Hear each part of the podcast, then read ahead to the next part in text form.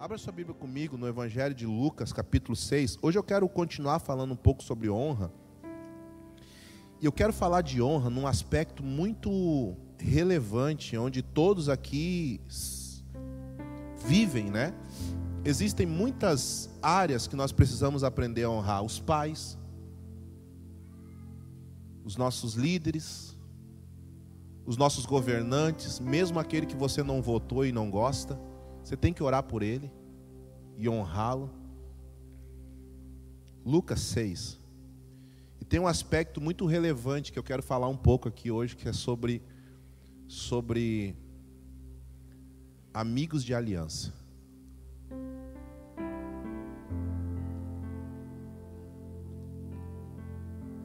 Eu fugi dessa mensagem assim porque a gente fica pensando, é, é uma coisa tão importante, tão pesada falar sobre isso.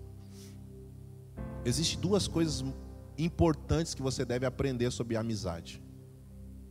Primeira coisa para a gente começar a pregar e você não entrar num lugar de pensar em pessoas, pensar em você mesmo. Duas coisas importantíssimas que você deve aprender sobre amizade. Primeiro,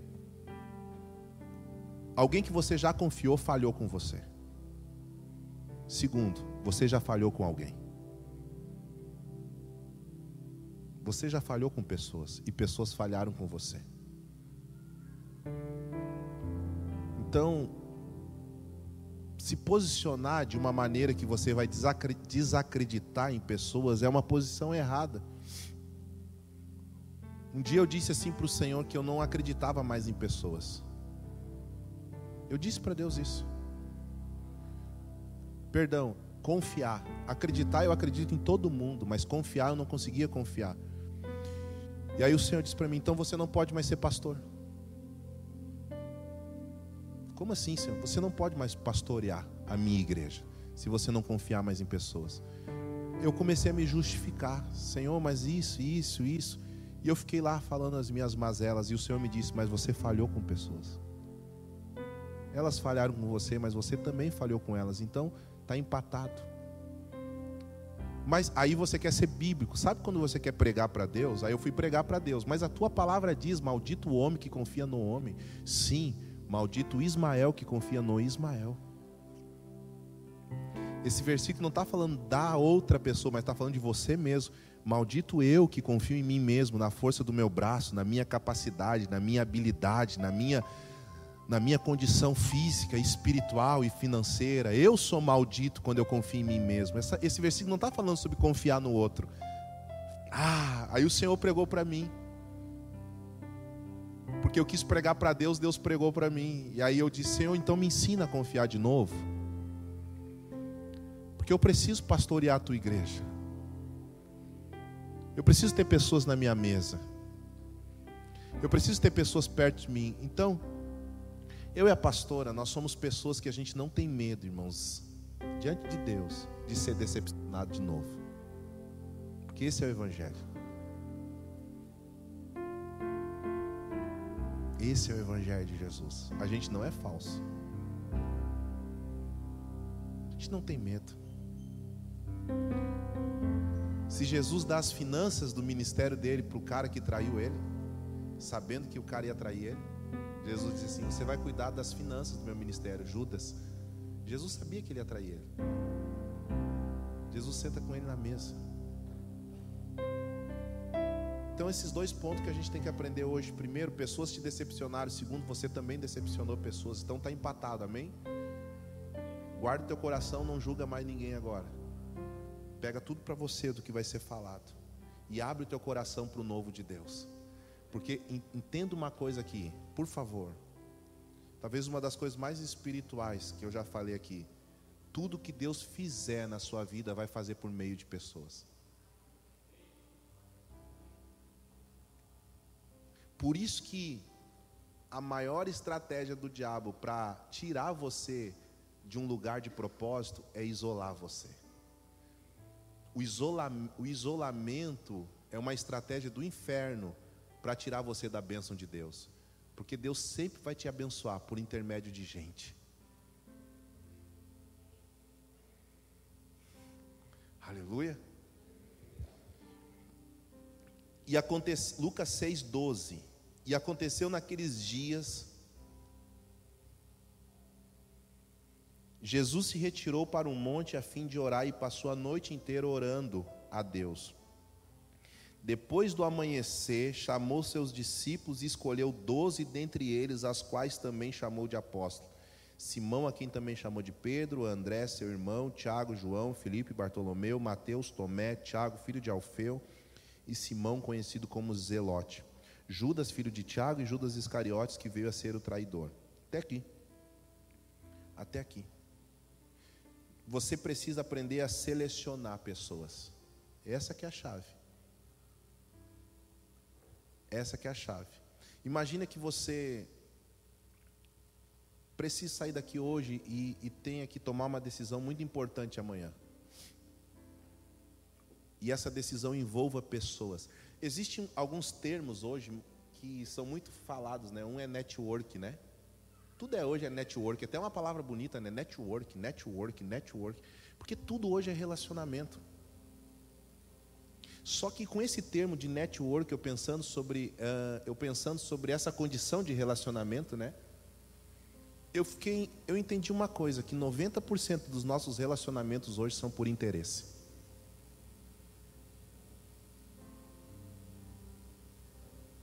Noventa por cento das pessoas que nós nos relacionamos hoje, por causa desse novo termo, né, por causa dessa nova ideia de relacionamento, é por interesse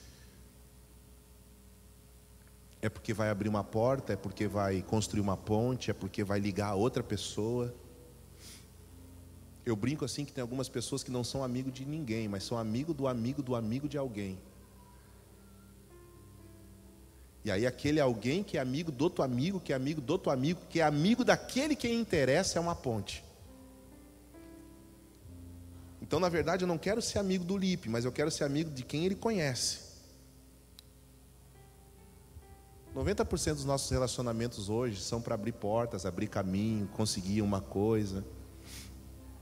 Isso foge de um princípio bíblico. Nós precisamos, na verdade, conhecer as disciplinas que guardam o coração e as disciplinas que abrem o coração. A gente precisa, a gente precisa conduzir o nosso coração aos relacionamentos de propósito. Existe relacionamento que nos curam.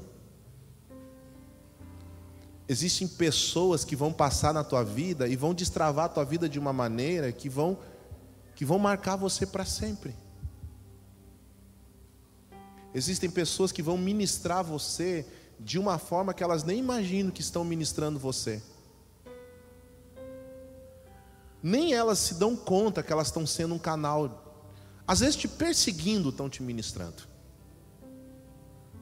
Porque é aquele texto que a gente conhece muito, né? Jesus chama Pedro de diabo e Judas de amigo.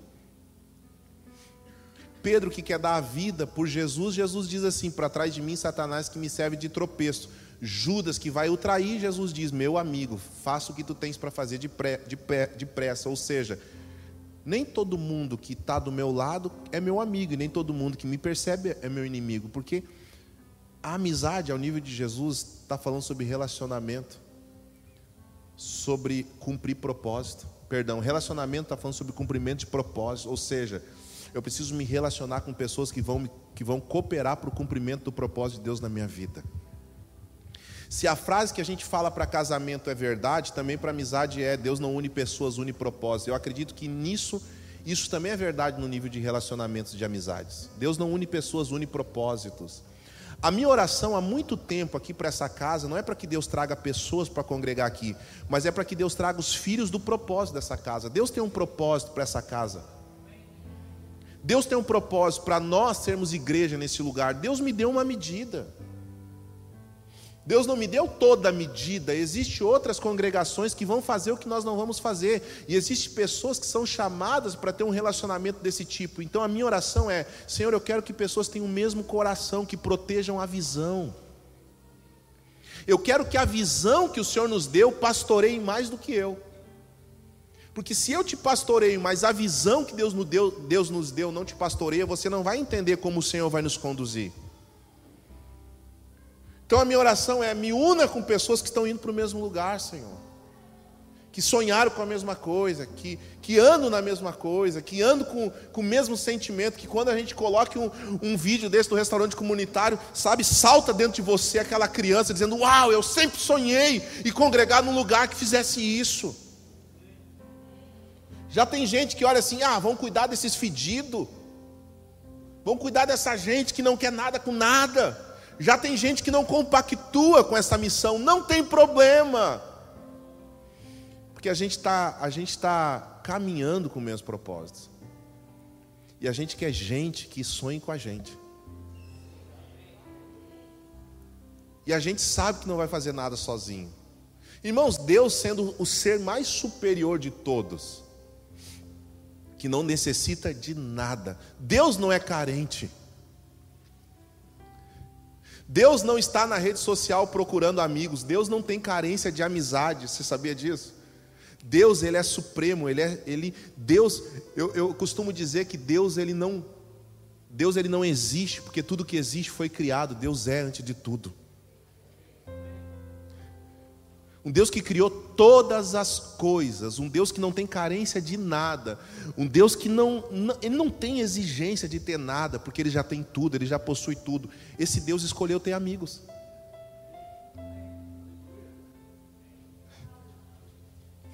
E eu vou te dizer algo mais profundo ainda, pode soar com, com, com um tom de heresia para você.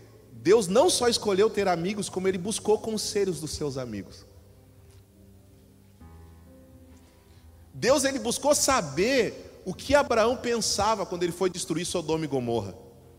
Abraão, vem aqui, eu vou fazer um negócio, eu vou derramar enxofre sobre Sodoma e Gomorra, eu vou queimar todo mundo, eu vou, eu vou destruir aquela cidade. O que, que você acha disso? Ah, Deus, se eu fosse o Senhor, não fazia.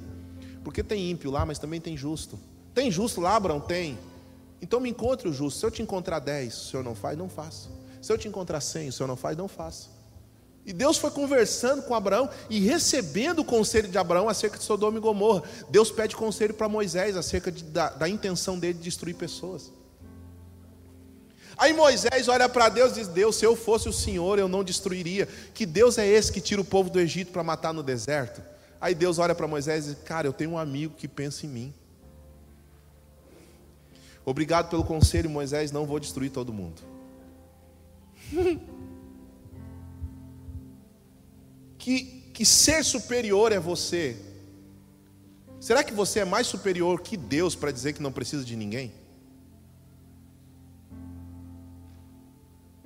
Pensa aí comigo. Será que eu sou. Porque você já disse isso, eu já disse. Eu já fui tão orgulhoso de dizer, não, eu não preciso de ajuda. E eu não. E a gente acaba. A gente acaba sendo humilhado numa condição dessa. Agora pensa comigo, que ser tão superior é você que acha que não precisa, até Deus escolheu ter pessoas. Até Deus escolheu ouvir pessoas.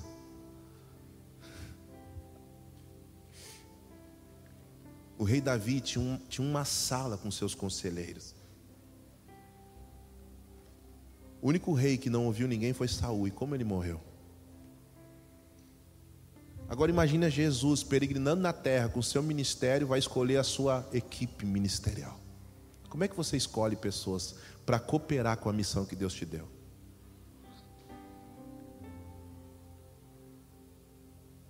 Como é que a gente escolhe as pessoas para andar conosco? Aí Jesus, um ser tão superior quanto o Pai, ora a noite inteira para escolher seus discípulos.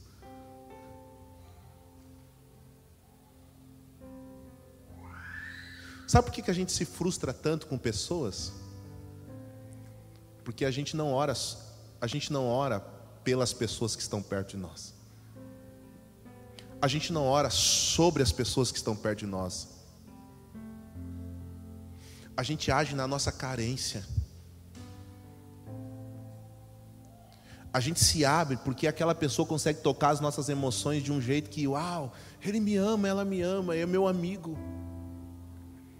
Jesus ora a noite inteira para escolher pessoas para fazer parte da, da sua missão, para cooperar, para escolher os seus discípulos. Ele tinha uma multidão de pessoas, ele tinha 500 pessoas que andavam sempre com ele. aleatoriamente, ou quase sempre, ele tinha uma multidão que estava lá para ver os seus milagres, mas ele tinha aproximadamente 500 pessoas que estavam sempre com ele. Dessas 500, ele escolhe 70, ele escolhe 12, ele escolhe 3, ele escolhe 1. Ele escolhe 70 para enviar, para cooperar com a sua missão, ele escolhe, ele escolhe, ele escolhe 12 chama de apóstolos, ele escolhe 3 e abre a sua intimidade, abre as suas angústias, e ele escolhe um e coloca no seu peito. Jesus ele vai trazendo pessoas e ele escolhe pessoas olhando o nível de honra que essas, que essas pessoas devolvem acerca daquilo que ele era. E eu entendi uma coisa aqui com Jesus: nem todas as pessoas são discipuláveis. Nem toda pessoa você consegue discipular. Nem toda pessoa você consegue trazer esse sentimento de, de ser um discípulo de Jesus. Não são todas as pessoas que vão ser discípulas de Jesus. Tem pessoas que vão comer pão multiplicado a vida inteira.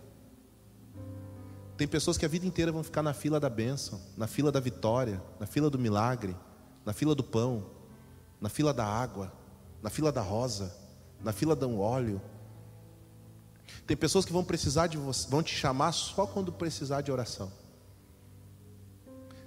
Tem pessoas que só vão honrar o pão que você multiplica. São aparentes, mas não são efetivo. Tem pessoas que têm aparência de discípulo, mas não têm efetividade, não têm, não têm funcionamento. Só vão honrar o pão que você multiplica. Só vão honrar a comida que você põe na mesa. Só vão honrar a celebração. Você não vai conseguir treinar o coração delas. Você não vai conseguir compartilhar a visão. Eu ouvi uma frase essa semana de um pastor, eu estava compartilhando algo e ele me disse algo muito real. Escute isso aqui. Ele disse assim: a pior coisa que tem é você querer agir por fé, esperando que alguém sonhe com você. Porque às vezes Deus nos dá algo e a gente fica ali grávido daquilo e a gente fica assim: será que o pastor Cláudio vai crer no que eu creio? E aí eu fico esperando que ele tenha uma atitude de fé para acrescentar a minha fé. Qual é o passo que você deve fazer quando você recebeu algo de Deus? Escreve a visão bem grande.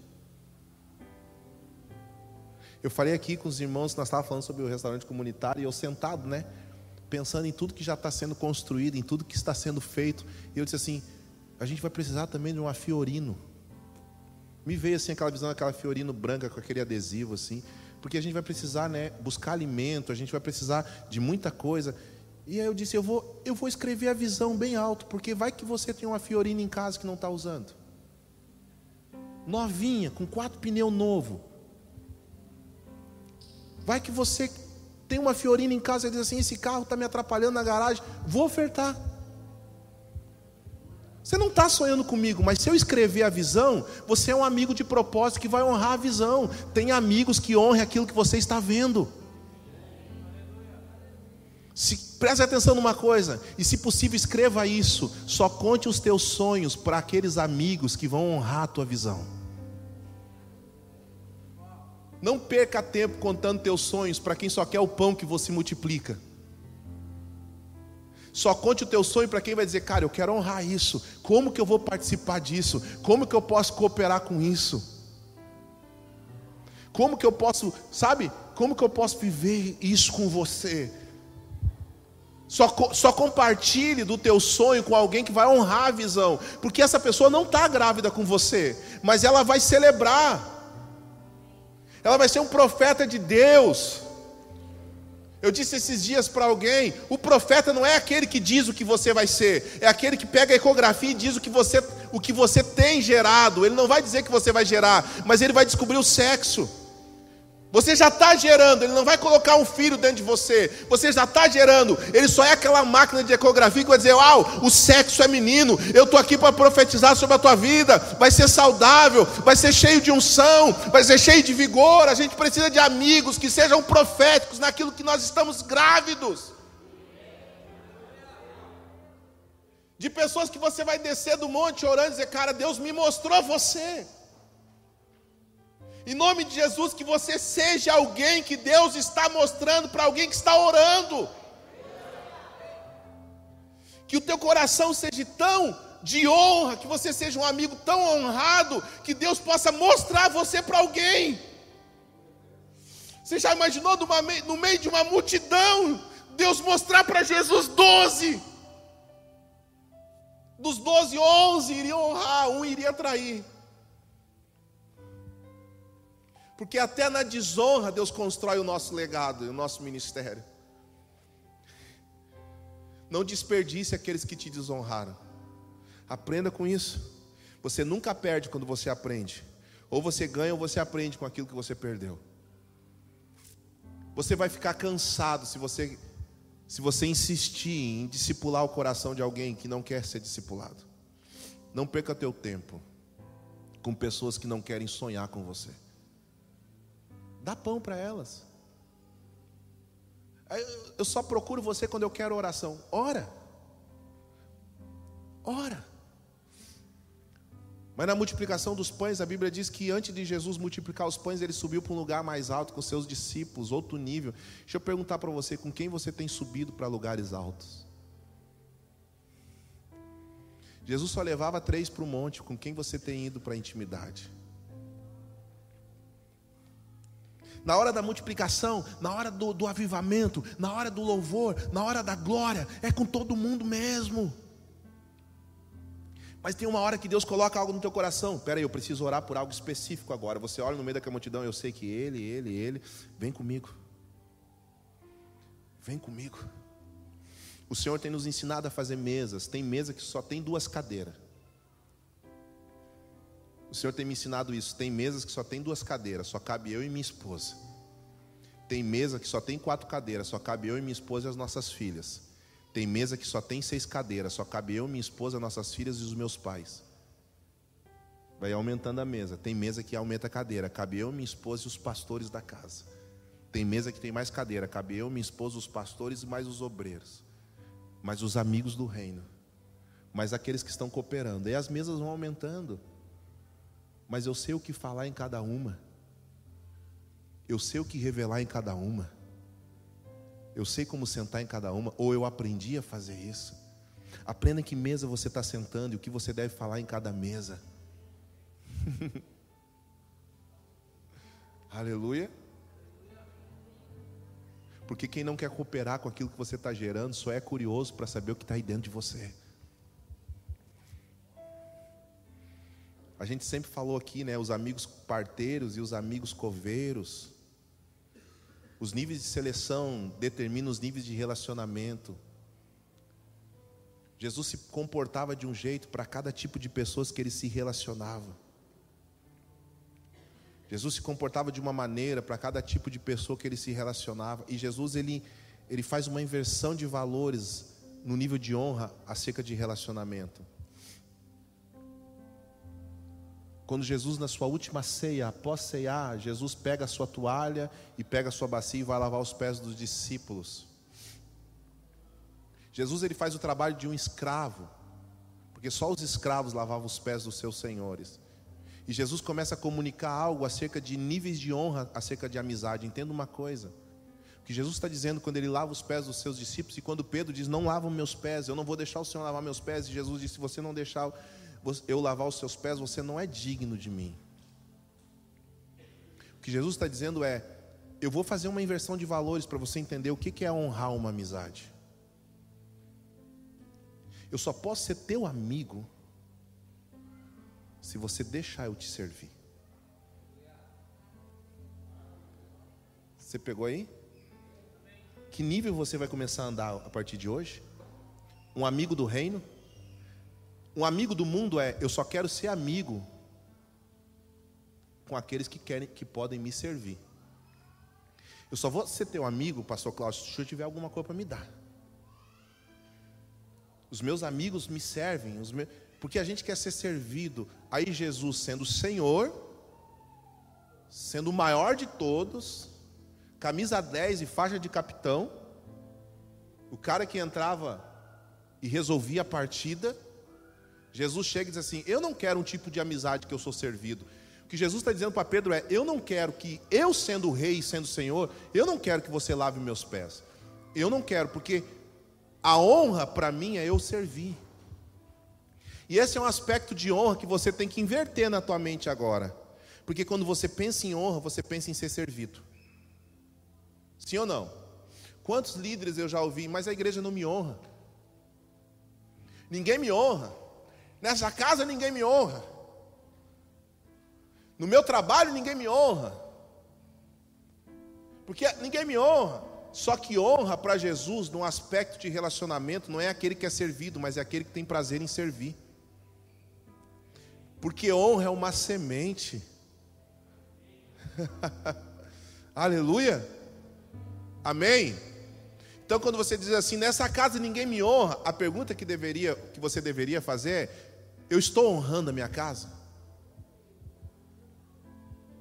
Estou lavando os pés dos meus filhos, eu estou lavando os pés da minha esposa, talvez não de forma literal, mas as minhas atitudes são atitudes daqueles que estão lavando os pés da minha família.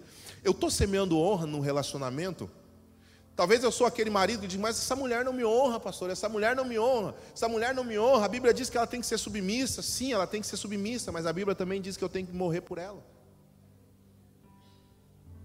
E morrer não é você ser altruísta, é você negar-se a si mesmo todos os dias.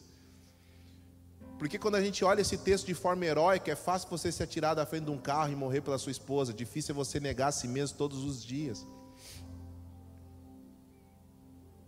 Você está negando a si mesmo todos os dias para ter uma mulher que tem prazer em se sujeitar à tua visão? Você consegue depositar honra para os seus filhos? Você é um homem de honra?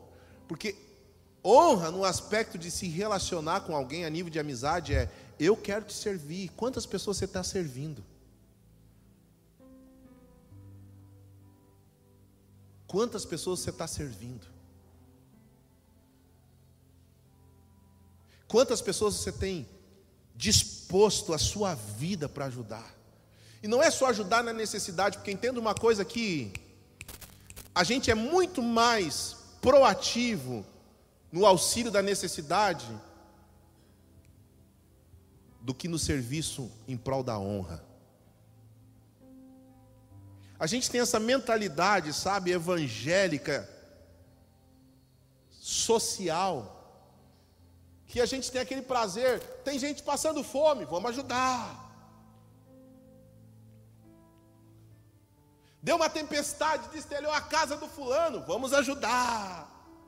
Agora, quando a gente diz, vamos fazer uma oferta de honra, você pensa assim: ah, mas olha o carro que ele tem. Ah, olha a casa que ele tem. Para que, que eu vou ofertar na vida dele? Porque para nós honra é difícil. O descargo de consciência no auxílio da necessidade é muito maior. A gente recebe oferta de gente rica, que é só descargo de consciência. Porque tem gente que tem muito dinheiro, que se sente pesado, em tanta coisa errada que faz o mês inteiro, que vai lá e dá uma migalha para morador de rua, para se sentir melhor. Que isso, pastor? É a verdade. Porque é mais difícil você ter um relacionamento no serviço pela honra do que no serviço pela necessidade. Irmão, servir por necessidade, a maioria de nós fazemos. Agora eu quero ver você lavar os pés de quem não precisa lavar, porque Pedro diz: não precisa me lavar. Não quero que você me lave.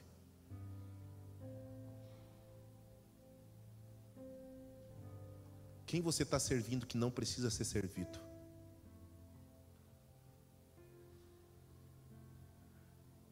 Um dia eu estava com um empresário,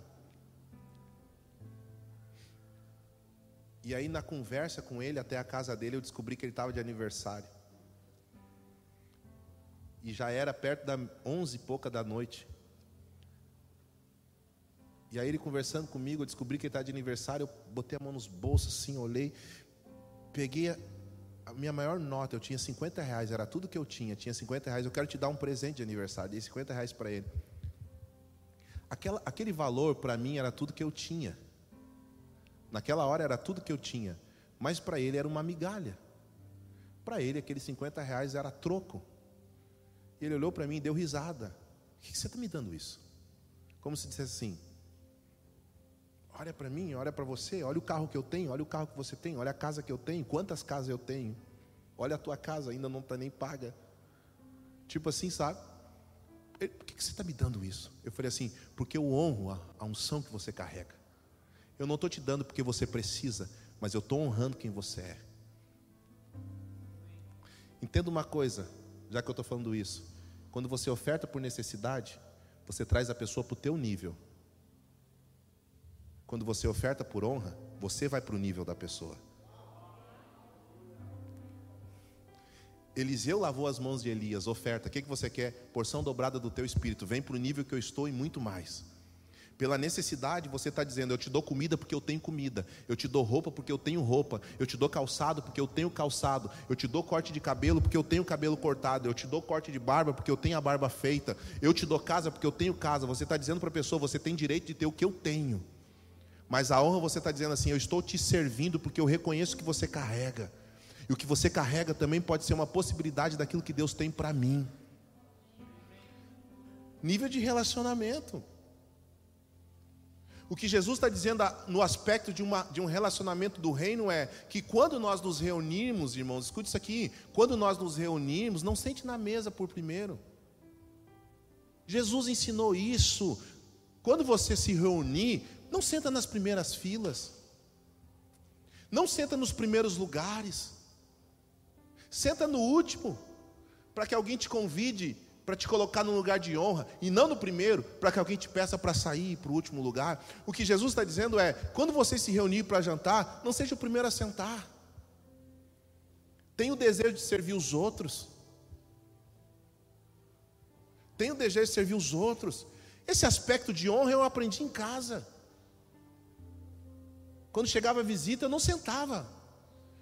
Eu já sabia que era visita, tinha que sentar, eu tinha que servir. Esse coração de servo, de reino, precisa estar impregnado dentro de você. A gente teria que brigar para servir uns aos outros. Não, mas agora eu sou pastor, fui ungido, fui ungido. Eu não vou lavar a louça, eu não vou servir, eu, vou ficar sentado aqui, eu vou ser servido. Quanto maior a unção, maior o serviço, meu irmão. Eita, você quer uma unção de Deus sobre a tua vida? Maior a responsabilidade, maior vai ser a demanda. É, mas eu quero receber uma unção de profeta. Então prepara aí para você ter 300 mensagens do WhatsApp para responder toda manhã. Se prepare para você acordar todos os dias para ouvir da sua esposa, assim como eu ouvi amor. Nós saímos agora para passear e você ouvir da sua esposa amor. Se você não desligar o telefone, nós vamos voltar embora porque a responsabilidade aumenta. A unção não é para botar você numa estante, todo mundo ir lá passar um paninho todos os dias para você brilhar mais. A unção é para você andar com dor nas costas. Por quê, pastor? Porque eu estou agachado lavando os pés. Eu estou mudando o aspecto da, do relacionamento do reino porque agora vocês não vão, vocês não vão andar com aquele que pode dar, vocês vão andar porque vocês podem servir. E vocês estão numa mesa onde uns sirvam, servem os outros, cada um nas suas necessidades, cada um na sua medida. Isso é o que a gente faz toda a ceia. Aleluia. Toda a ceia, o que a gente faz é isso. Quando você pega e parte o pão e diz assim: Eu tenho comunhão contigo, Romo. Eu sou o corpo de Cristo com você. Você está dizendo assim: Ei, uau, o corpo de Cristo está criando forma. E o corpo de Cristo é esse, quando um pega um pedaço de pão e serve o outro. Eu estou dando Cristo para você, eu estou dando Cristo para você, eu estou dando Cristo para você quando eu ofereço uma carona para você, eu estou dando Cristo para você quando eu ofereço uma ajuda para você, eu estou dando Cristo para você quando eu ofereço meus ouvidos para você. E nós estamos nos tornando corpo de Cristo, num coração que serve uns aos outros. Porque você entende isso? Jesus não chamou 12 pessoas para servir, Jesus chamou para ser servido, Jesus chamou 12 pessoas para servir. Ah, você quer ser mestre? Então sirva mais do que todos.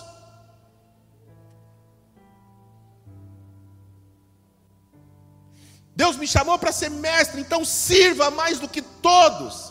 Prepare uma mesa, prepare um lugar. Crie uma aliança, um elo de irmandade. Provérbios capítulo 17, versículo 17. Na alegria você tem um amigo, na adversidade você tem um irmão. Nós temos uma amizade, mas na diversidade o elo vai aumentar. Eu vou honrar tanto que você carrega que nós vamos criar uma aliança de irmandade. Nós vamos ter uma aliança aqui. Eu já falei isso aqui, irmãos. Quando um judeu faz uma aliança com outra pessoa, ele faz uma aliança com a família dela. Se eu tenho uma amizade de aliança com você, eu tenho uma aliança com os teus filhos, eu tenho uma aliança com os filhos dos teus filhos. Quando eu aprendi isso, eu me comprometi a orar pelos filhos dos meus amigos. Eu estou disponível para os meus amigos, para ouvir os filhos deles, não porque eu sou pastor, mas é porque eu tenho uma aliança. Se eu tenho um amigo que vai, eu já tenho, eu tenho amigos que vai em casa, pastor, estou com um problema com os meus filhos, eu largo tudo para ouvi-los, porque eu tenho uma aliança e eu aprendi isso.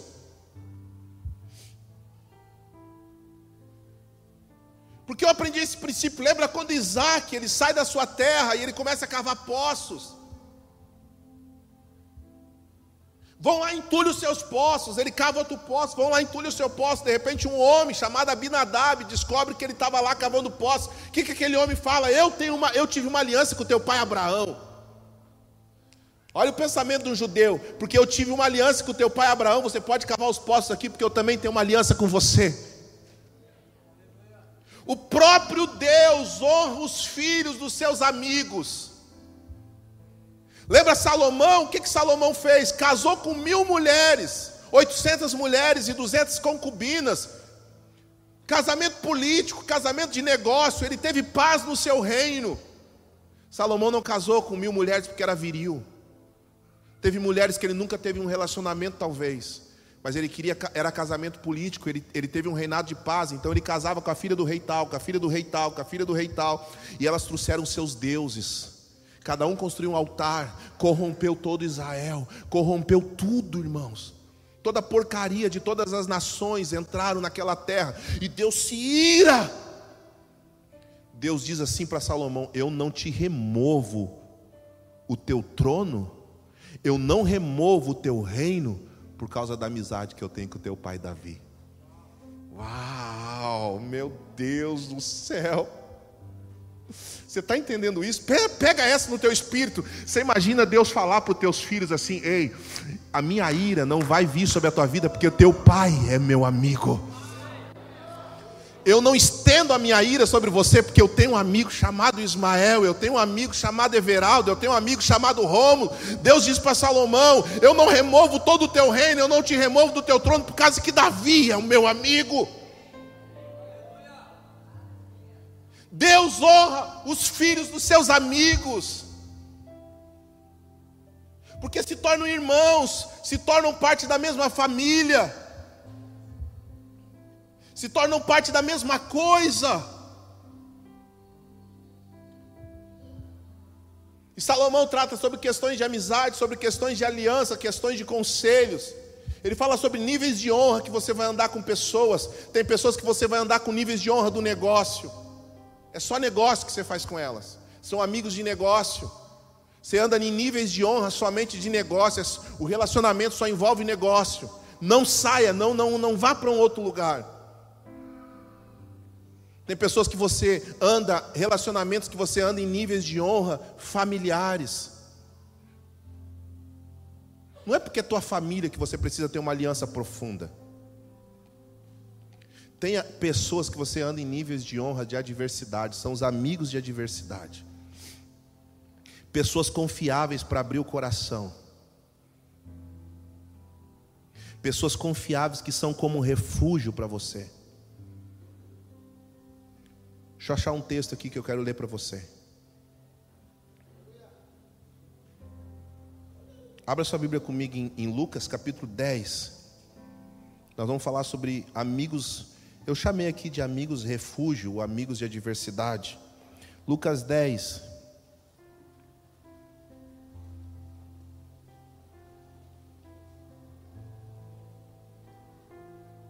Versículo 38, só o primeiro versículo. Eu não quero falar sobre essa questão que a gente já falou muito sobre Marta, Maria e Lázaro. Prosseguindo viagem, Jesus entrou em um povoado e uma mulher chamada Marta recebeu em casa. Até aqui. Até aqui. Se você está com a tua Bíblia aberta, faz, faz um ato profético comigo. Se você tem uma caneta aí, escreve do lado desse versículo. Qual é a tua Betânia? Que lugar que é a tua Betânia? Qual casa que é o teu lugar de descanso? Qual amigo que você tem que você pode ser você mesmo? Jesus tinha uma casa refúgio em Betânia. E ele tinha três amigos, Marta, Maria e Lázaro. Irmãos, Jesus tinha um lugar que ele ia e ninguém pediu oração para ele.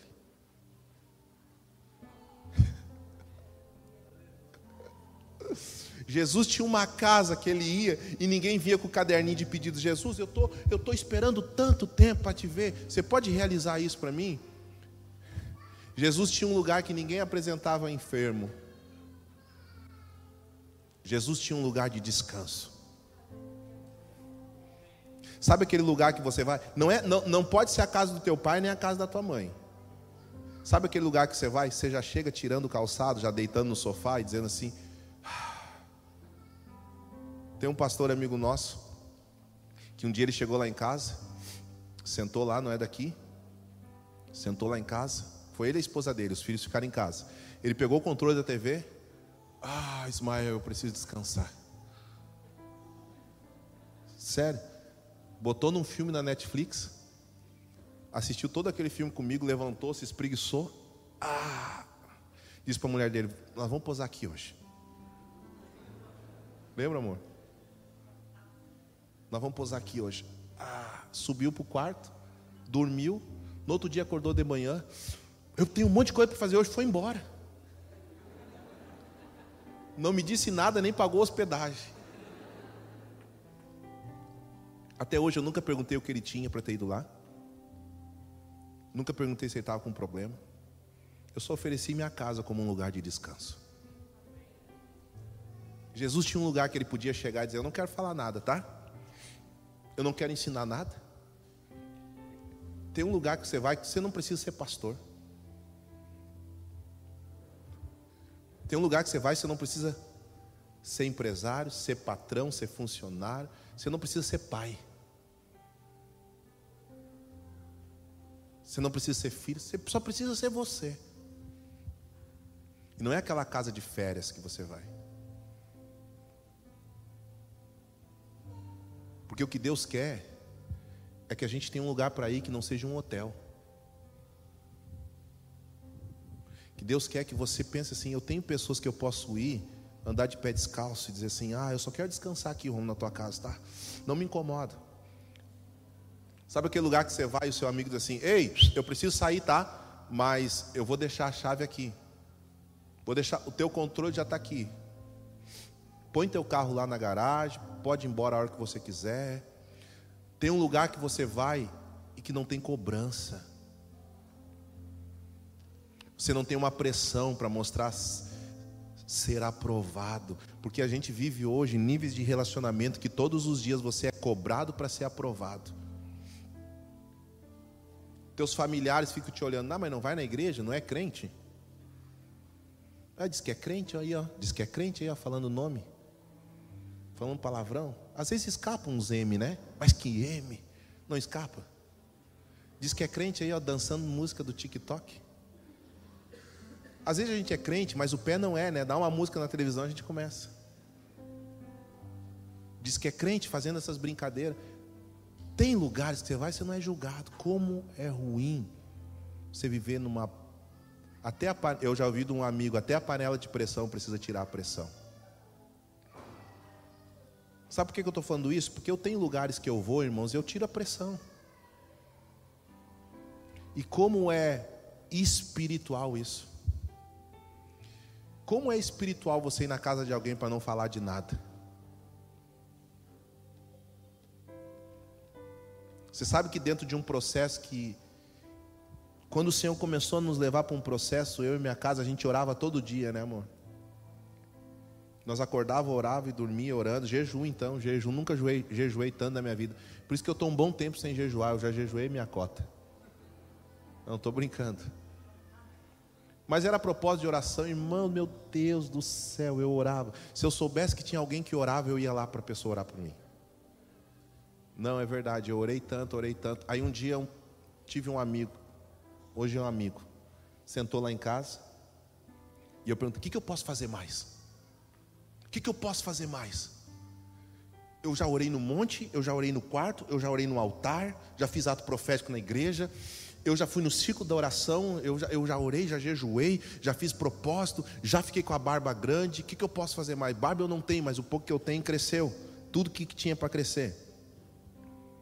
Que, que eu posso fazer mais? Aí ele olhou para mim e disse assim: Vocês precisam viver agora. Vocês precisam sentar num lugar para não falar de nada.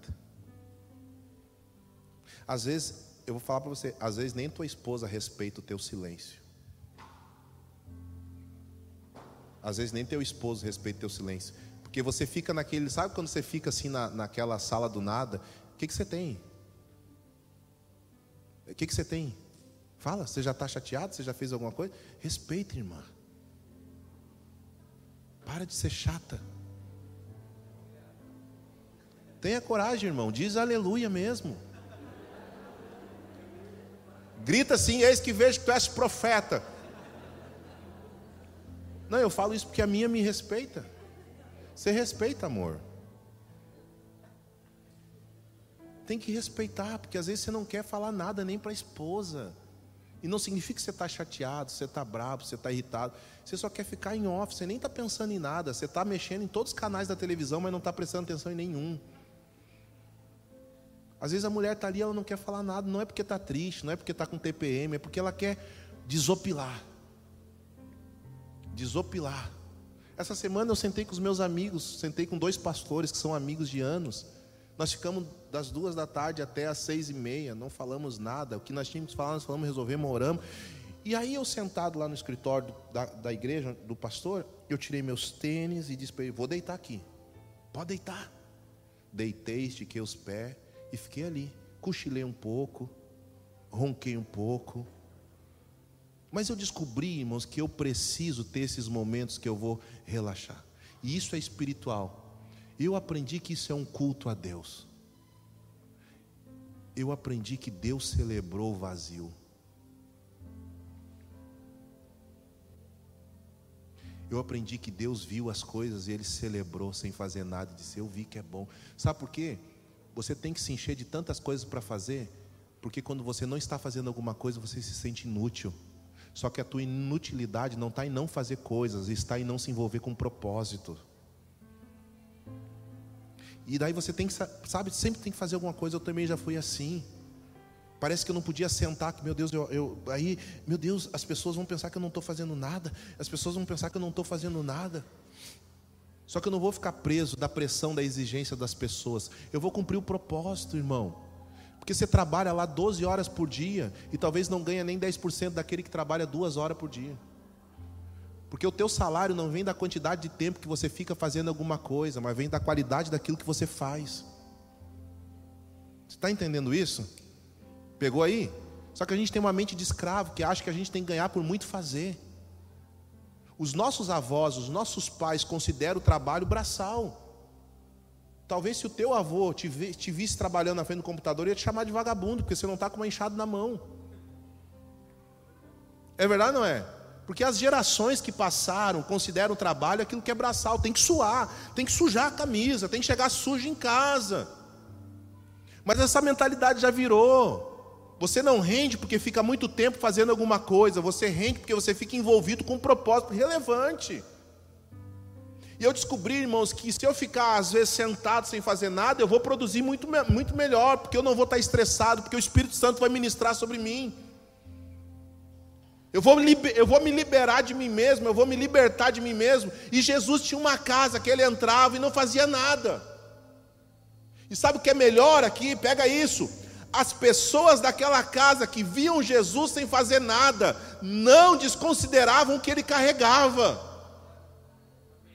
Porque esse é o problema, muitas vezes, de um pastor. Chegar no lugar e se esvaziar do seu ministério, se esvaziar de quem é, e as pessoas, ah, mas o pastor não é mais tão ungido como eu achava que ele era. Contou até uma piada aqui. É verdade ou não é? Parece que você fica menos ungido se você relaxar. Você sempre tem que ficar tenso, andando como profeta, com cara de profeta.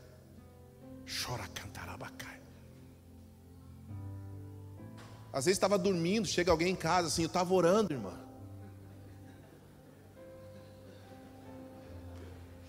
Os olhos inchados de chorar. Me sinto como um bêbado, tomado pelo vinho por causa das tuas santas palavras. Estava nada, estava dormindo, dormiu até as 10. Pode dormir, irmãos, se você cumpriu o propósito. A questão não é essa, a questão é que você precisa entrar em lugares onde as pessoas vão ver você, quem você é, na tua essência, na tua identidade, mas ainda vão respeitar a tua unção. Deixa eu dizer uma coisa, não relaxe na presença de quem não respeita a tua unção. Jesus não tirava o sapato na frente de quem não respeitava a unção dele. Mas na casa de. Aí, Marta, Maria e Lázaro olhavam Jesus deitado, roncando. Será que Jesus roncava? Será? Jesus assim. Mestre, lembra aquele, aquele salmo que o senhor leu no tempo? Mas não quero falar disso agora, Lázaro. Não quero falar de Bíblia agora, não. Para, para de ser chato, cara. Mestre, lembra aquele enfermo que você curou? Maria, para de me xaropear. Para. Uau. E eles olhavam para Jesus. Uau. Como ele é cheio do Espírito. Porque Jesus ele não veio me ensinar a ser Deus, ele veio me ensinar a ser humano. Você nunca vai ser Deus, então nunca olhe Jesus te ensinando como ser Deus, ele veio te ensinar a ser gente. A Bíblia diz que ele teve fome. Dá um glória a Deus por isso. Jesus teve fome, a Bíblia diz que ele teve sede. A Bíblia diz que ele pensou em desistir no Calvário, do Calvário, no Getsemane. Ele está dizendo assim: existe um homem aqui, existe um Deus, mas existe um homem. Ele não era 50% homem e 50% Deus. Jesus é 100% homem e 100% Deus. Ele relaxou na casa dos seus amigos, seus amigos o reconheceram como aquilo que ele era. Você precisa de alguém que reconheça as tuas limitações e reconheça as tuas fraquezas, mesmo assim não desrespeita a tua unção. Alguém que vai dizer assim: bah, o Gelson é cabeçudo. Tem coisas que se eu fosse ele eu não faria. Eu vi a intimidade dele, o cara não é tão bonito como ele aparenta. Ele, é, ele tem fraqueza. Mas, cara, tem algo que Deus colocou dentro dele. Tem algo que Deus colocou dentro dele e eu respeito isso.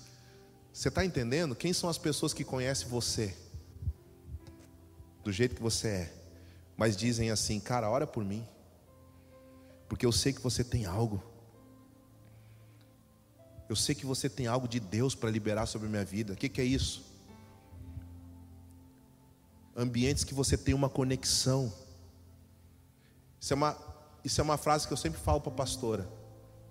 Eu sempre digo isso para ela: não force um relacionamento com alguém que não está indo para a mesma direção que você. Eu sempre digo, eu sempre, se tem uma coisa que eu ensinei para minha esposa foi isso: cuidado para quem você abre o teu coração e cuidado com quem você fecha o teu coração. Aprenda a abrir o teu coração para as pessoas corretas e aprenda a fechar o teu coração para as pessoas corretas. Conexão contínua. O que, que significa isso? É ter um relacionamento com quem está indo para a mesma direção. Sabe o que é um irmão de adversidade? É alguém que está conectado com a mesma missão parecida com a tua. Não fale sobre crise de casamento para quem não acredita na aliança do casamento. Não fale sobre as tuas crises com a tua esposa para quem não acredita no casamento. Para quem acha que o casamento é uma instituição falida. Para quem acha que a aliança do casamento não tem, não tem valor, não abre o teu coração com esse tipo de pessoa, não tem a mesma missão, não tem o mesmo propósito. Não fale sobre gerar filhos para quem acha que ter filhos, né? É, eu não vou mais ter filhos, olha o mundo do jeito que está. Você precisa andar com pessoas com uma conexão contínua. Pessoas que têm um fator essencial, elas estão indo para a mesma direção, elas estão com o mesmo GPS, elas estão ali ligadas, elas sabem para onde você está indo, elas não estão indo em caminhos diferentes, elas não estão construindo coisas diferentes. Você precisa ter pessoas, sabe aquela liga no espírito, Sabe aquela liga no espírito que você diz, cara, o espírito dessa pessoa bateu com o meu, a gente está indo para a mesma direção. No momento mais crítico da gravidez de Maria, Maria gerando Jesus, o momento crítico da gravidez dela, ela foi para a casa de Isabel. Ela foi para a casa de Isabel e ficou, até, e ficou lá. Isabel estava grávida também. Ela procurou alguém que estava gerando a mesma coisa que ela. Ela procurou estar na casa de uma amiga que estava grávida do mesmo propósito que ela. As crianças saltaram no ventre. Então tem uma conexão contínua com pessoas que vão estar indo para o mesmo lugar que você, que vão pavimentar uma estrada. Segundo ponto aqui, a autenticidade. Tenha pessoas com nível de amizade, de, que andam em verdade e honestidade, pessoas que você sabe que pode confiar o coração. Não, não abra o teu coração para pessoas que expõem pessoas. Não abra o teu coração para pessoas que expõem pessoas. Pessoas que não guardam pessoas. Pessoas que vão falar algo e ainda diz, dizem que é para orar. Porque o crente não faz fofoca, irmãos. Sabia disso, né? O crente não faz fofoca, ele fala para orar. Ele não faz fofoca assim, ah, ah, ô, pastor Romo, eu, eu, tenho que te contar uma coisa, não é fofoca até para nós orar pela pessoa.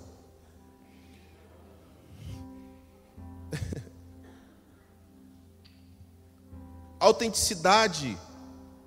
Autenticidade é um item essencial para uma amizade verdadeira e duradoura. É você ser autêntico.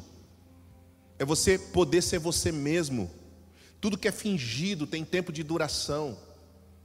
Sabe aquela coisa que você faz para agradar? Sabe que você se torna uma pessoa para agradar outra pessoa, para conquistar outra pessoa? Isso é amizade de interesse, relacionamento de interesse. O pior tipo de casamento é aquele casamento que, que você entra tentando agradar alguém, né? Você se monta numa coisa que você não é, daí você dura até o casamento, daí depois a pessoa vê, acha que casou com um príncipe e casou com um Chuck. Porque você não vai conseguir sustentar isso.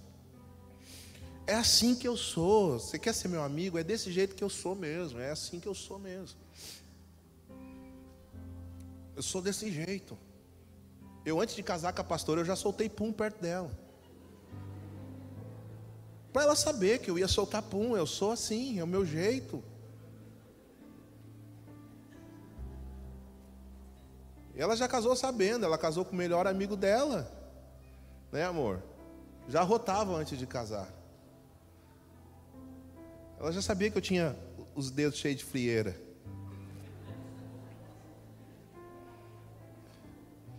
Autenticidade. Ser verdadeiro. Frustra a pessoa logo. Sério mesmo, irmãos. Você está pensando em casar com alguém? Já frustra agora. Sabe aquela frustração? Mostra quem você é agora mesmo. Por quê? Porque ela precisa se frustrar antes de casar. Se ela desejar casar assim mesmo, é porque daí ela te ama de verdade. Mesma coisa na amizade, não fica mostrando uma coisinha que você não é. Seja você. Num processo de transformação, mas seja você. Ah, eu, eu detesto, sabe uma coisa que eu detesto? Deixa eu falar uma coisa, abrir meu coração aqui. Uma coisa que eu detesto, você vai lá e posta uma coisa. A pessoa vem lá e te critica. Porque não gostou, não gostou, deixa de te seguir, vai falar no, no, no, na rede social dela. É verdade não é? A cabeção, não gostou, deixa de seguir. Me deleta da tua vida. Me bloqueia. E vai lá para a tua. Aí ela quer se promover na tua página. Assim é nível de amizade. A pessoa quer te tornar, tipo assim, o que ela sonhou para ser. O que ela quer. É, na nossa, hoje é rede social. Mas na minha época, sabe o que era? Questionário.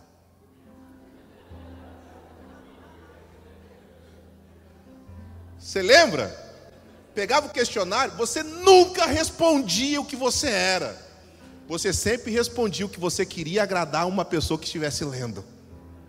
Prefere o quê? Praia ou campo? Nunca tinha ido na praia. Praia. Porque era mais legal gostar de praia.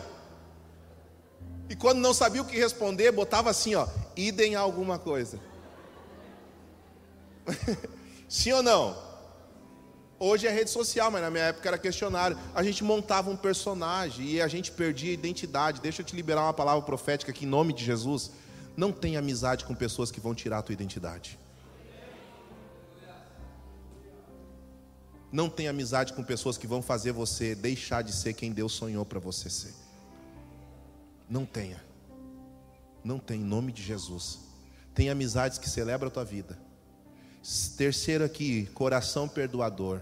Um dos obstáculos para a amizade de um irmão de adversidade são as diferenças. Se eu vou te aturar do jeito que você é, eu preciso entender que você é diferente de mim. Eu preciso ter um coração perdoador. Sabe o que eu não entendo? É um amigo que ama tanto um amigo que consegue ficar tanto tempo sem um amigo por causa de mágoa.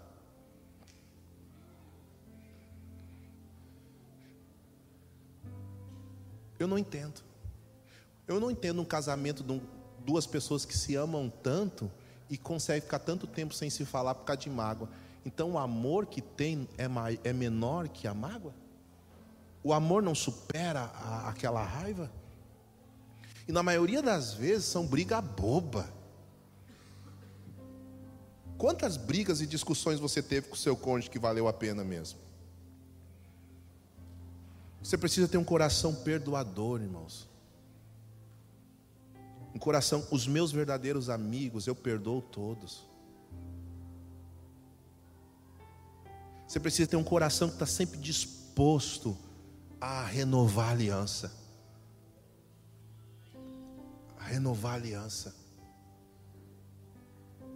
Saber, cara, você vai quebrar, mas eu quero renovar essa aliança contigo. a gente tem um contrato aqui, né, com os pastores. É um contrato moral. Que é brigar. Sério? É um contrato moral que é brigar. E a gente diz assim, essa é uma frase nossa. A gente diz assim, cara, se a gente não brigou ainda, é porque tem alguma coisa errada. A gente já brigou no grupo dos pastores, a gente brigou na mesa assim. Eu já fiquei chateado com eles, eles já ficaram chateados comigo. Eu já falei coisas assim que eu chateei todo mundo, porque eu sou colérico. Agora eu estava falando mesmo, a pastora vive me cobrando, amor, não, não, não fica falando por WhatsApp, mas é que me dá vontade, eu falo mesmo. A pastora já é diferente, ela gosta de sentar, olhar para a pessoa, fazer reunião, e é tão lindo, porque ela está sempre em paz com todo mundo. Ah, eu já xingo pelo WhatsApp, uma vez eu e o pastor Gelson, não sei o que, que deu, eu falei uma coisa, nós brigamos, brigamos, irmãos. Daí, dentro do escritório, ele foi lá tirar as caras comigo. Chegou assim, com um bonezinho e tal. Aí eu disse, eu falei isso mesmo. Aí eu olhei para ele, agora a gente vai poder andar junto. Porque todo relacionamento que suporta a primeira briga e dá as mãos e anda junto tem verdade. Agora nós temos verdade. Agora nós vamos poder andar junto de verdade. Agora, agora nós vamos andar junto, cara. Porque até agora era tudo flor, até agora era tudo emoção, ai, coisa linda. Irmão, deixa eu te dizer uma coisa: se eu te decepcionei, você me decepcionou e você está aqui andando comigo, você pode andar comigo. O meu medo é andar com uma pessoa só em flor, porque eu tenho medo, a hora que eu errar, ela vai, ó,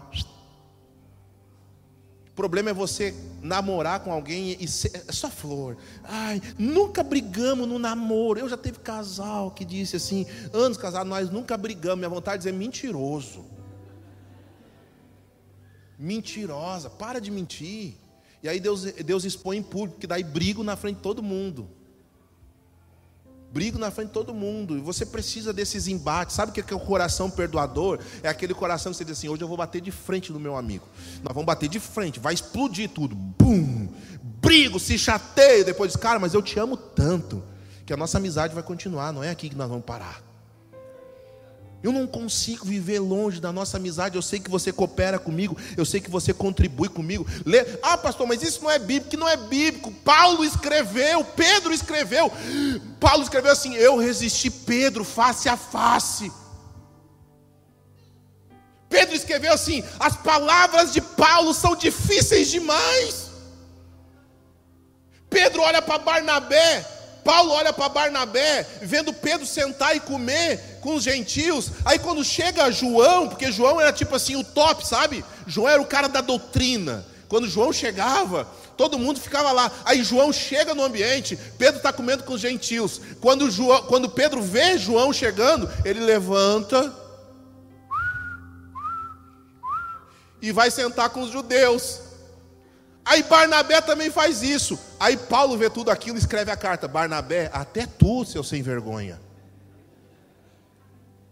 Sabe o que, que Paulo escreve? Eu não sou como vocês, que fazem como Moisés, que colocam um véu no rosto, para mostrar para todo mundo que a glória já foi embora. Paulo está dizendo assim: Eu não sou fingido como vocês, Pedro e Barnabé. Paulo chama Pedro de fingido. Pedro diz assim: Paulo, o que tu escreve é muito difícil, eu não consigo compreender o que tu escreve. Paulo diz assim: Eu resisti Pedro face a face. O que Paulo estava dizendo é: Eu tive vontade de dar na cara de Pedro. E os dois continuam com aliança de amizade pelo propósito.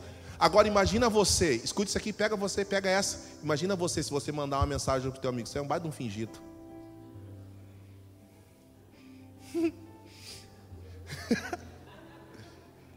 Você não tem uma meia dúzia aí que você diz, cara, mas você, eu, eu te amo, você é meu amigo, você é um baita de um falso. Sou mesmo? Você é, cara. Você teve uma cena lá que você estava sentado com os, com os caras lá na, no. Você estava sentado lá com os dependentes químicos, aí chegou a igreja e você se afastou. Você estava sentado lá com o fulano, aí você fingiu. Peraí, cara, vamos conversar. Você viu isso de mim? Vi. Eu sou teu amigo, cara. O que você está falando é difícil demais para mim aceitar. Mas eu sou tão teu amigo que eu vou ser exortado por você. Eu não vou ficar de mal com você. Eu não vou virar as costas. Me ensine então, me mostra onde eu errei. Essa é a amizade do reino, um coração que perdoa. Um coração que consegue andar junto. Terceiro ponto aqui, o conhecimento das limitações. Você conhece os limites do teu irmão de adversidade? Você sabe das suas fraquezas ou você exige perfeição das pessoas? Como nós falamos aqui, você exige que a pessoa esteja sempre provando, provando, provando, provando, provando, provando, provando, provando, provando, provando. Você exige que a pessoa seja um herói. Sabe o que eu acho mais top assim nos filmes de, de super-herói? Eu sou doido, eu gosto de filmes de super-herói. Os Vingadores, a Marvel é melhor que a DC. Muito melhor, falei. Falei aqui. Sabe o que eu gosto dos filmes de super-heróis? Sabe o que eu mais gosto? É que eles vão lá, irmão, salva o mundo. Chega em casa com seus problemas pessoais. Eles não são perfeitos. Eles não são perfeitos. Todos têm defeitos. Todos têm problemas. E eles aprendem a andar junto. Eles conhecem as limitações e as fraquezas de cada um. Até o Superman não pode chegar perto da Kryptonita. Você já leu aquele livro de John Bevere, Kryptonita? Todo mundo tem uma fraqueza. Todo mundo tem um muro baixo. O problema é que a gente não tem amigos para contar o nosso muro baixo, porque a gente vai ser julgado. Quem conhece teu muro baixo?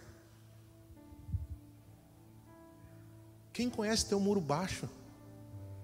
Ah, mas se eu falar eu sou pastor, se eu falar eu sou casado, se eu falar eu sou empresário, se eu falar, bah, eu que trouxe, pastor, mas fui eu que trouxe ele para a igreja. Quem conhece teu muro baixo? Quem conhece tuas fraquezas? Você precisa ter uma amizade que conhece as tuas limitações. Quarto, quinto, ou terceiro, não sei. Ausência de cobranças. Deixa eu te ensinar uma coisa sobre uma amizade de honra. Pega isso aqui no teu espírito, por favor. Amizade não é uma dívida. Amizade não é uma dívida. Um dos problemas que a gente tem numa amizade do reino é achar que você sempre é meu devedor. Ah, o alemão disse que é meu amigo, mas ele nem viu que eu tomar hoje. E aí, e, e, aí eu faço que nem a, a Gabi. Porque a Gabi, quando quer mostrar que está triste, ela espicha aquele beiço. Aí ela, sabe, ela cruza aqueles braços dela. Hum, e eu falo assim: ó, a marcha chegou. E aí eu não noto, eu não noto porque eu já sou distraído. Eu falei aqui, né? Nós já falamos aqui, né? A pastora André, ela é muito mais pastoral na essência do que eu. Muito mais, muito mais mesmo, disparado. Ela chega, nós chegamos para comer esses dias num lugar e tinha um monte de gente da igreja para ir. Aí eu cheguei, sentei. Ela olhou, amor, está vindo o pessoal. Disse, tá, amor, senta, vamos fazer o pedido. Tá, mas está vindo todo, mais gente. Senta, vamos fazer o pedido. Ela não sentou enquanto todo mundo tivesse sentado. Ela não sentou enquanto todo mundo não tivesse assentadinho, quietinho.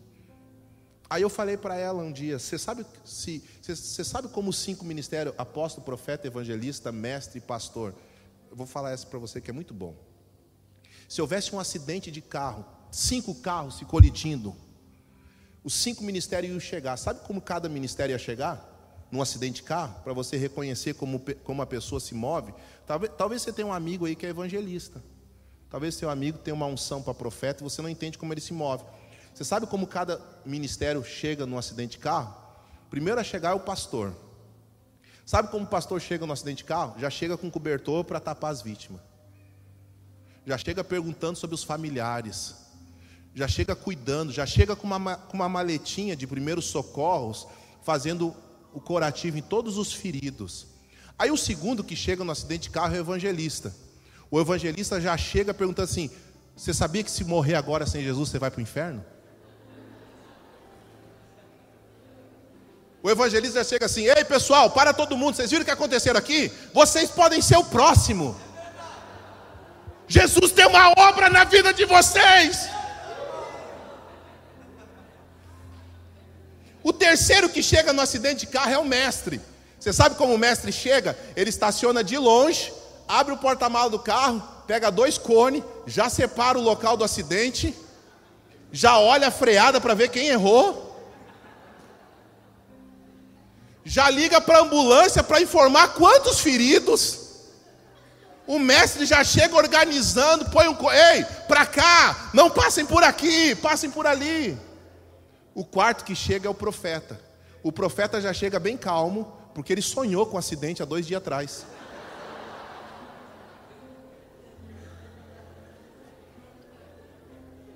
Aí ele já chega com mais três que são intercessores. Ele não está nem aí para o acidente, ele está amarrando o valente. Porque tem um espírito de acidente nos ares que faz acidentes acontecerem ali. Ele já está com óleo ungido, ungindo todo mundo, protegendo a família, as casas. Aí o apóstolo chega por último, curando os enfermos, estabelecendo uma escola de cura naquele lugar, tocando as pessoas e enviando as pessoas. Você já está curado, agora vai, envia, fala sobre o perigo dos acidentes para os outros. Porque cada um tem uma medida. Você precisa respeitar a medida das pessoas que você se relaciona. Se você é de ligar toda hora, não exija isso do outro. É a tua medida. O teu coração é, é intercessório. Então, amizade não é dívida. Se você está disponível, não exija que o teu amigo faça isso como um favor, não exija nada em troca. Jesus não serviu os seus discípulos para exigir que eles devolvessem esse favor. Deixa eu liberar algo para você, ficar leve aqui em nome de Jesus. Ninguém te deve nada. Faz assim, ó. Deixa eu liberar outra coisa aqui em nome de Jesus. Amizade não é dívida. Não seja amigo de ninguém com um contrato. Não, não, você, oh, você foi na minha casa jantar ontem, tá, Romo? Sábado que vem eu não tenho nada para fazer.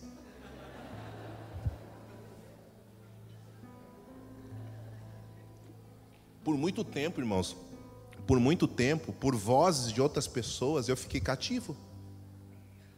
Tinha pessoas que diziam assim para nós, ó. Diziam, pessoas próximas diziam assim para nós, ó. Ih, tu tirou foto lá na casa do fulano. O que, que os outros vão falar? Aí a gente ia para a casa dos outros, não batia foto, não celebrava o ambiente, não celebrava o momento, porque a gente ficava assim: o que, que eu vou falar? Quer saber de uma coisa, irmãos? Estou nem aí. Eu tiro foto com quem quiser tirar foto comigo. Amém? Eu tiro foto com quem quiser celebrar comigo, com quem quiser me convidar. Onde ah, quer que eu vamos passear, pastor? Vamos, vamos tirar foto, vamos postar, vamos celebrar, vamos nos alegrar. E se o outro falar, eu não devo nada para ninguém, eu não devo minha amizade para ninguém. Eu tenho a minha medida, você tem a sua medida, e nós vamos caminhar junto livre. Aleluia! Você pode passar na frente da minha casa. Pastor Fernando não mora mais agora lá. Mas você podia passar na frente da minha casa, ir na casa do pastor Fernando, que é do outro lado da rua, onde ele morava. Não ir na minha casa, tirar foto. Eu olhava, uau, o fulano está lá. Eu não ficava dizendo, não me convidou. Eu moro aqui do lado, sou pastor, não me convidou. Não ficava, não. Nunca fiquei. Sai daí, está amarrado. Nunca fiquei.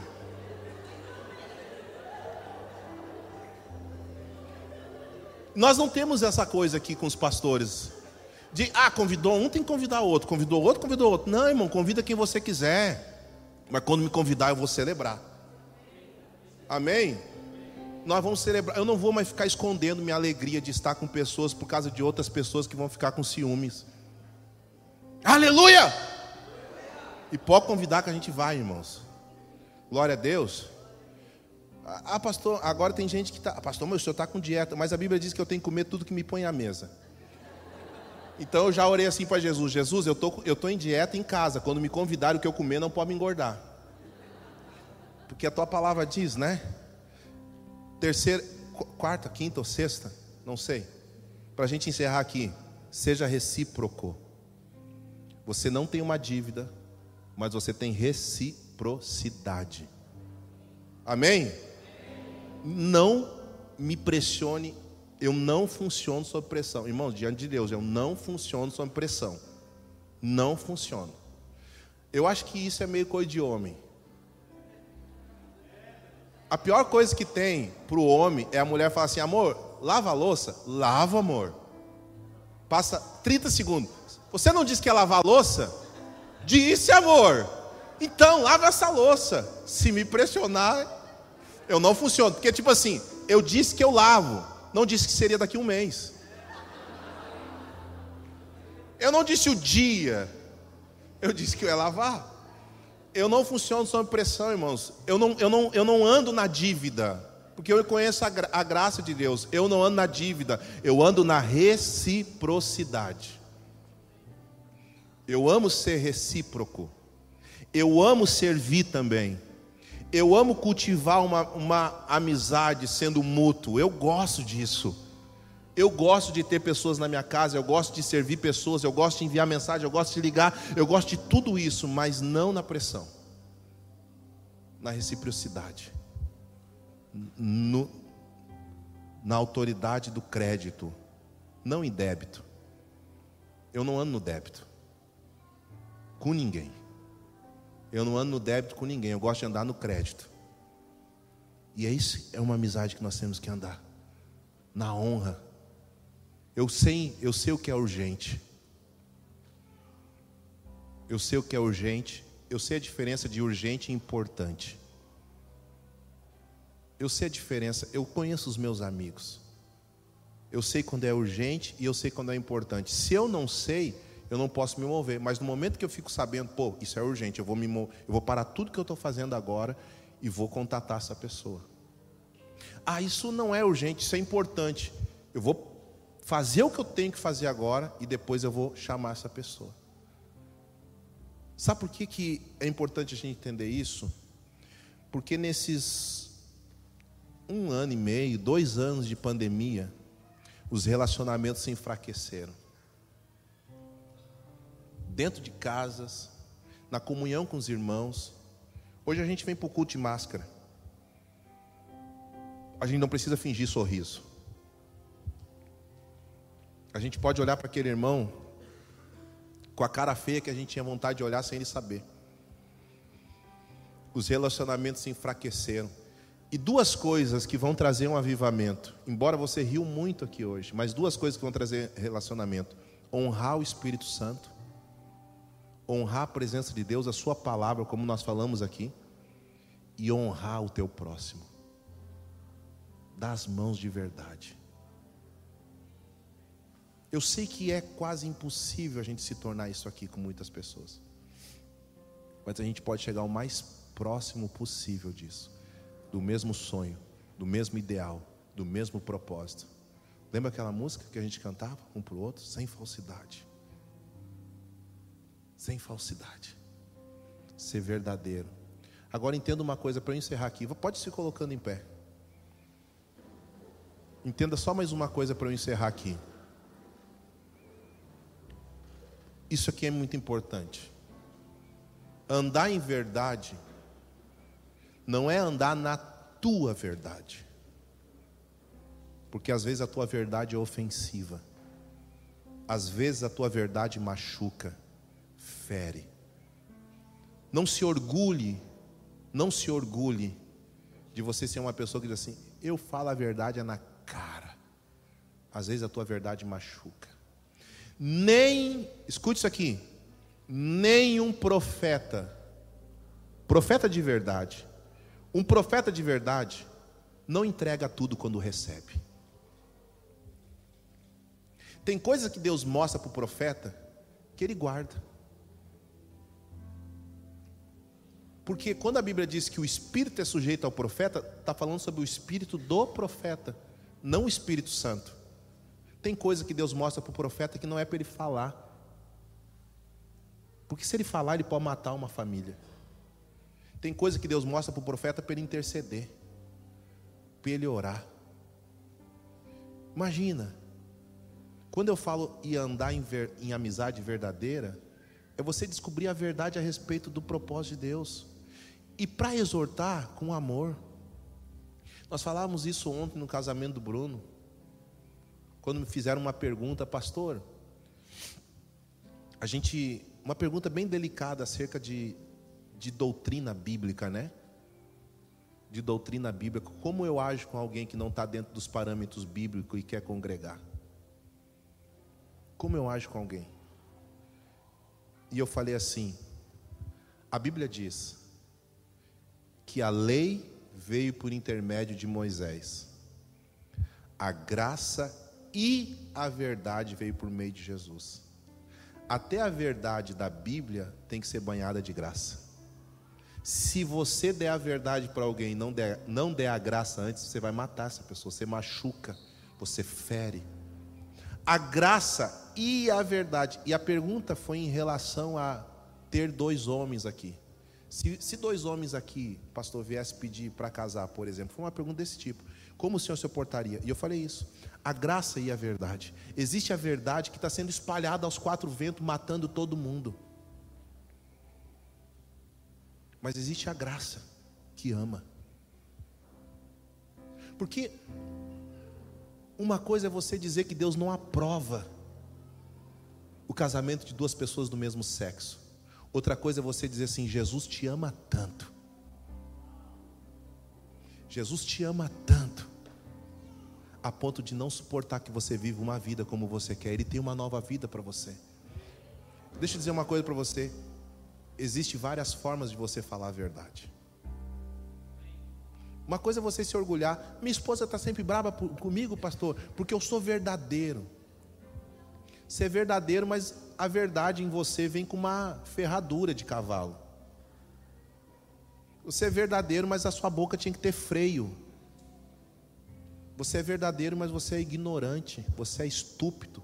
Suas palavras vêm com, de forma de violência. Falando a verdade, irmãos.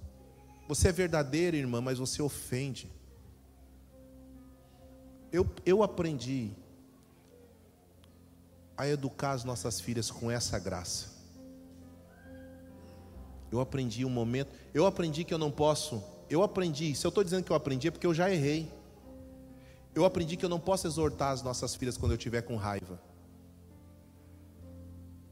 Eu tenho que pegar a varinha quando eu estiver banhado no amor, não quando eu estiver com raiva. Então, esse último aspecto de você andar, aí a gente vai conseguir andar junto. Nós vamos conseguir andar junto. Quantas vezes assim a gente discutiu, eu e a pastora, depois, aí ela esperava a poeira acalmar e ela me falava, e eu dizia assim: amor, se tu falasse assim, eu teria entendido. Se você falasse desse jeito, eu teria entendido. Mas a forma que você falou, na hora que você falou, fez eu não entender e a gente discutiu. E quantas vezes ela disse: por que, que você não falou assim? Por que, que você não conversou desse jeito? Aprenda a linguagem, aprenda a medida, aprende a forma. Você tem aqui hoje um, um grupo grande de pessoas para você aprender a amar e aprender a ser amigo. A gente vai conviver junto, a gente vai caminhar junto. Igreja é para estar tá junto. A graça de Deus não é uniforme, é multiforme, é, é andar com o mesmo propósito com pessoas diferentes de você. Amém? Vamos fazer algo que há muito tempo a gente não faz aqui? Dá as mãos.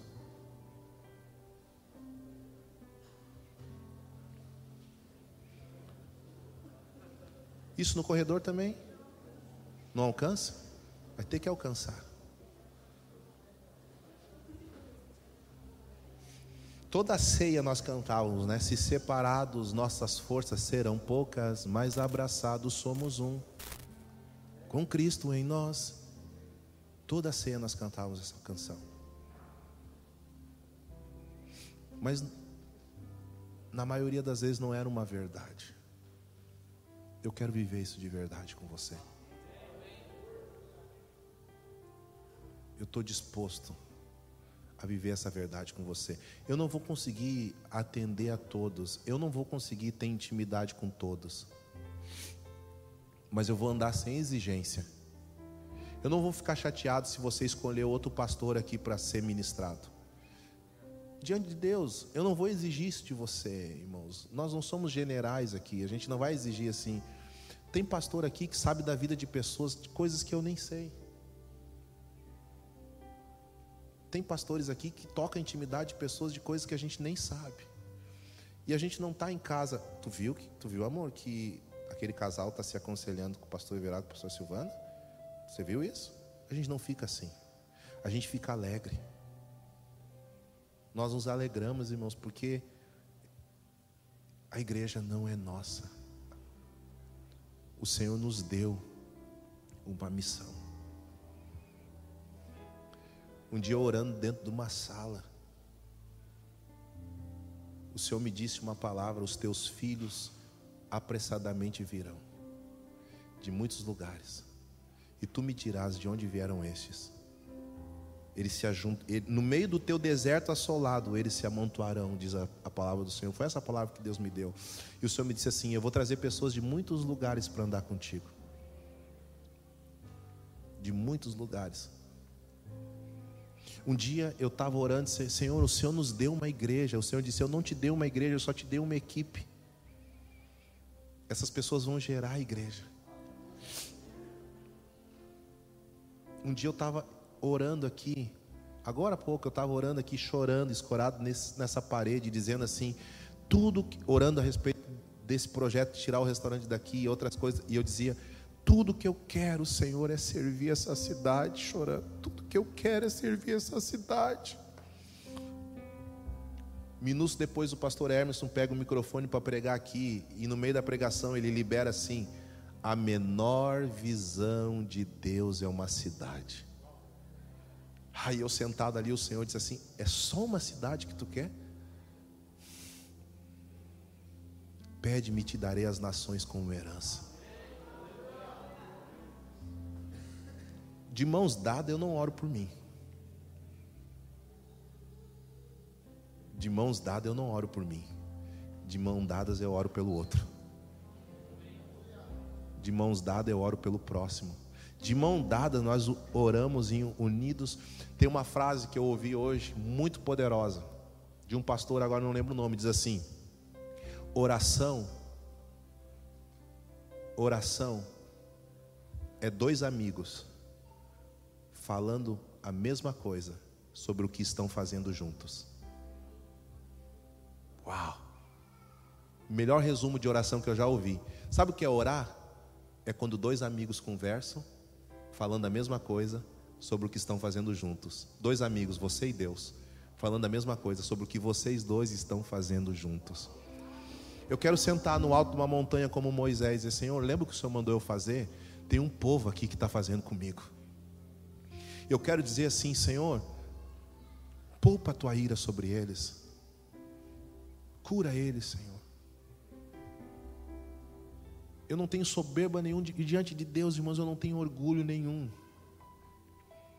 Mas tem uma coisa que eu fiz aqui foi chorar e tocar em cada cadeira que você está sentado. Eu orei por cada um de vocês. Quantas noites e madrugadas nós entrávamos aqui e eu ficava tocando essa cadeira, dizendo: atrás, Senhor, filhos de propósito, pessoas que vão cooperar. Pessoas que vão cooperar, Senhor, eu profetizo, eu profetizo famílias inteiras, eu profetizo. Mesmo que você não queira hoje, você está aqui. e agora você, como diz meu pastor, você está pego, nego o pai vai te pegar agora. Porque esse amigo que está de mão dada não vai mais te soltar. Se você cair, ele não vai te soltar. Se você não conseguir andar, ele não vai te soltar. Feche seus olhos. Você sabe o nome dessa pessoa que está ao seu lado? Se você não sabe, pergunta.